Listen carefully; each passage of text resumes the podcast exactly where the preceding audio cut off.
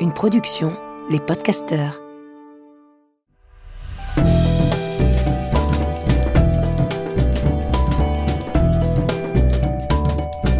Histoire de mode.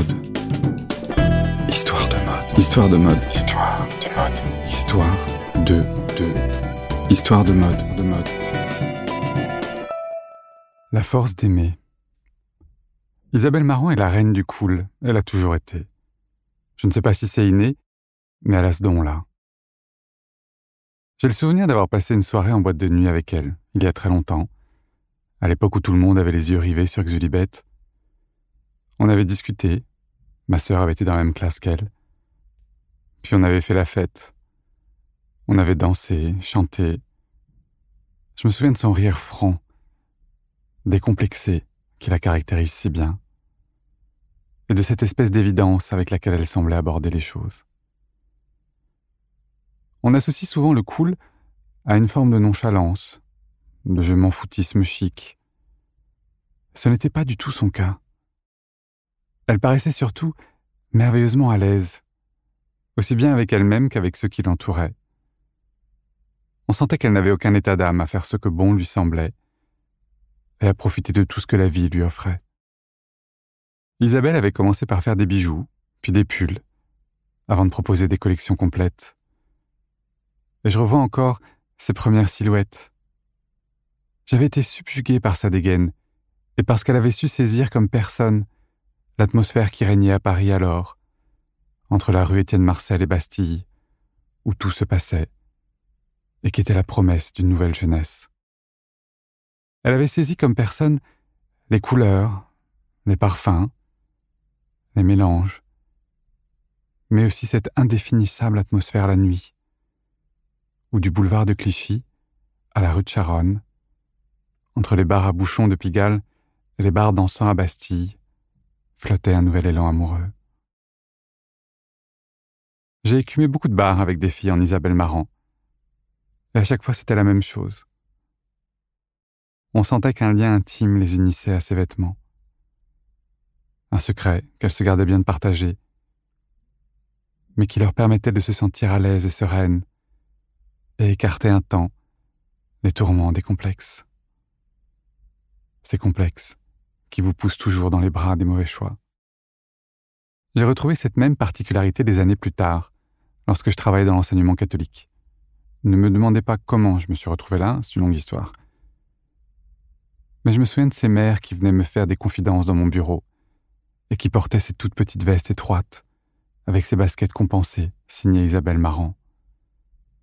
Ces mères si chic, si cool dans leurs jeans blancs.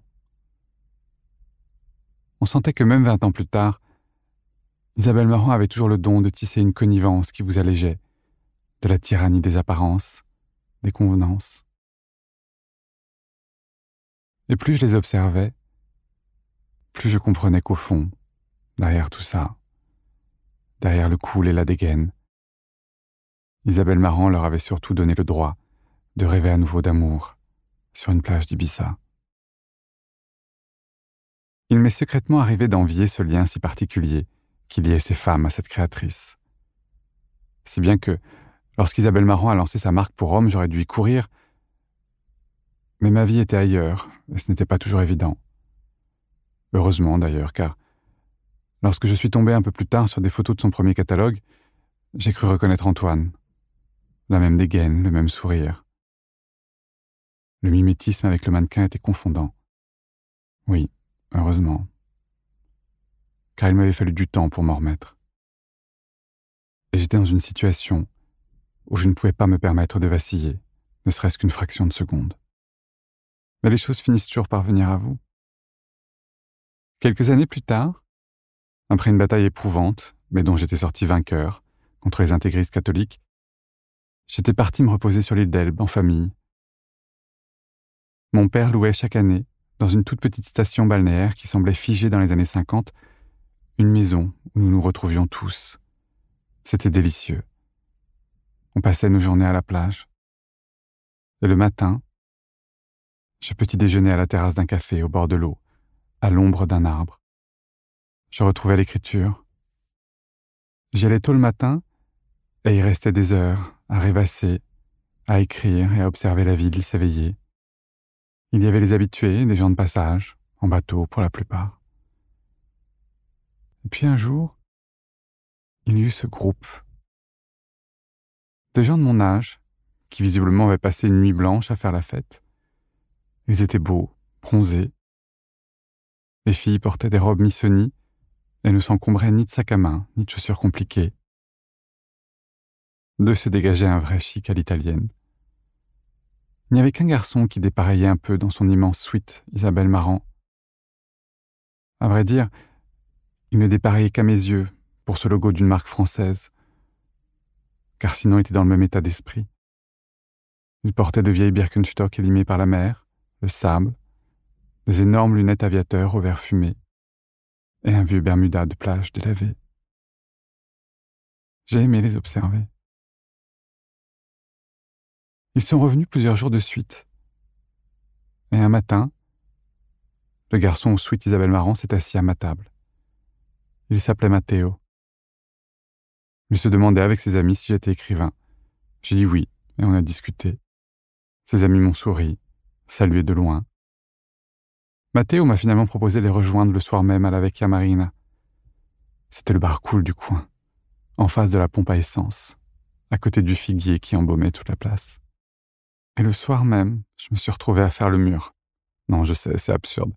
J'avais presque 40 ans, j'avais largement passé l'âge de faire le mur. Mais si j'avais dit à mes sœurs, mon père et ma belle-mère que j'avais été invité par un garçon rencontré au café, j'aurais rougi bêtement et gloussé comme un adolescent lorsqu'il m'aurait posé des questions avant de me chambrer. Autant m'épargner cet embarras. Ce fut une soirée merveilleuse. On a bu des coups, puis on est allé en scooter à une fête sur une plage privée dans une petite crique. C'était léger, joyeux. On a dansé sur de vieux tubes italiens des années 80 que je ne connaissais pas. Et lorsque le jour s'est levé, Matteo m'a embrassé. C'était la Dolce Vita. J'ai pris mon petit déjeuner avec eux au café. Avant de nous quitter, avec Matteo, on s'est échangé nos numéros de téléphone. Il repartait dans l'après-midi avec ses amis. Il habitait Rome, et si jamais j'avais envie, j'étais plus que le bienvenu. On s'est embrassé une dernière fois, et j'ai filé à la plage où dormir, enfin. Mais c'était sans compter sur l'inquisition familiale qui avait été prévenue de mon échappée nocturne par le mec de la gelateria, la serveuse du bar à côté qui connaissait ma sœur, et par le patron du restaurant où nous avions nos habitudes, et qui avait reçu ce groupe à dîner la veille. Bref. J'ai pensé à Mathéo comme on pense à un amour de vacances, on s'est envoyé quelques textos, mais je n'en attendais pas grand-chose. L'heure du retour a fini par sonner, et c'est là qu'il est réapparu, de façon la plus surprenante qui soit. J'étais à la gare de Viareggio. Mon père m'avait déposé trois heures en avance. Je traînais à la cafétéria quand Matteo m'a appelé. Il se souvenait que je rentrais ce jour-là. Il m'a demandé où j'étais, ce que je faisais, ce que j'avais prévu. Puis il m'a proposé de passer me chercher en voiture et de partir quelques jours avec lui dans les Pouilles, où il avait une maison. C'était un peu fou, mais j'ai dit oui. Et une demi-heure plus tard, Matteo était devant la gare dans son immense Range Rover. Il y avait six heures de route. C'est lorsqu'on s'est arrêté sur une aire de repos et qu'on a mangé un sandwich à l'ombre du néon de la station essence, face au soleil couchant, que j'ai réalisé que son pantalon lui aussi, était d'Isabelle Marant. Je trouvais ça surprenant pour un Italien, qui plus un Italien qui travaillait dans la finance, d'être en total look Isabelle Marant. Il m'a dit qu'il était tombé par hasard sur la boutique à Paris, mais qu'il avait tout adoré, et c'est vrai, l'avait dévalisé. J'ai passé une semaine idyllique avec Matteo dans sa maison des Pouilles, qui ressemblait à un assemblage d'iglous peints en blanc, à la chaux, on allait à la plage sur son vieux scooter, buvait du sirop d'orge glacé au comptoir du café du village, avant de s'allonger, le soir, sur le toit de l'annexe, sous une couverture, pour regarder les étoiles filantes tomber. Et j'ai passé ma semaine dans ses habits à lui, ses vêtements Isabelle Marant un peu trop grands pour moi. J'ai découvert la douceur incroyable de ses suites, la fraîcheur de ses t-shirts en lin, le confort de ses pantalons de parachutiste aux poches immenses, dans lesquelles tenait tout ce que je mettais habituellement dans mon sac à dos. Et j'ai compris. Oui, j'ai compris pourquoi tant de filles s'étaient adonnées à Isabelle Marant toutes ces années. C'était un pur bonheur, ces vêtements. Tout paraissait doux, fluide et sans entrave. Pour moi, c'était des vêtements sans passé.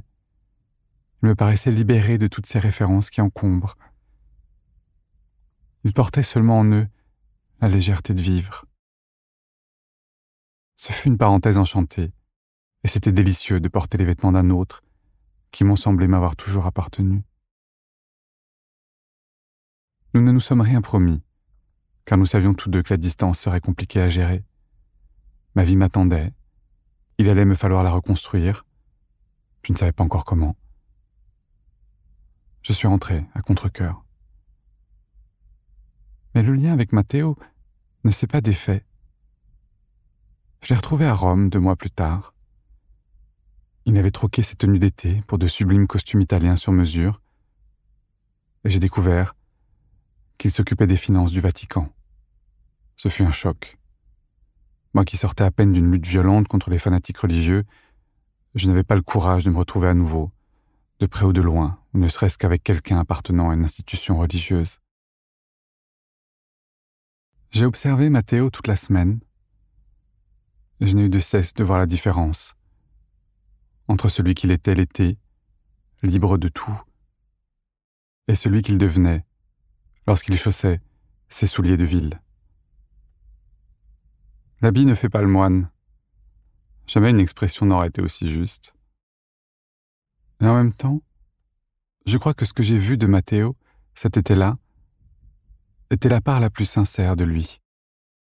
Au fond, en endossant ses vêtements d'Isabelle Marant, exactement comme ses mères de famille du 16e arrondissement.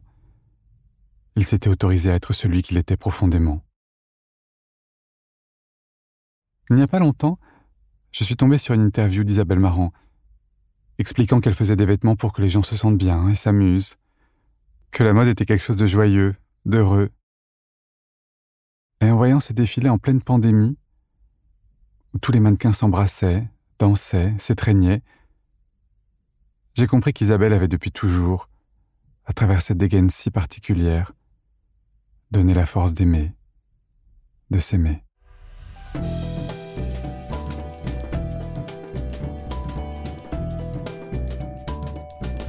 Merci, je suis ravi de vous retrouver pour cette saison 2. J'espère que cette histoire vous a plu. Je vous embrasse et je vous dis à très bientôt.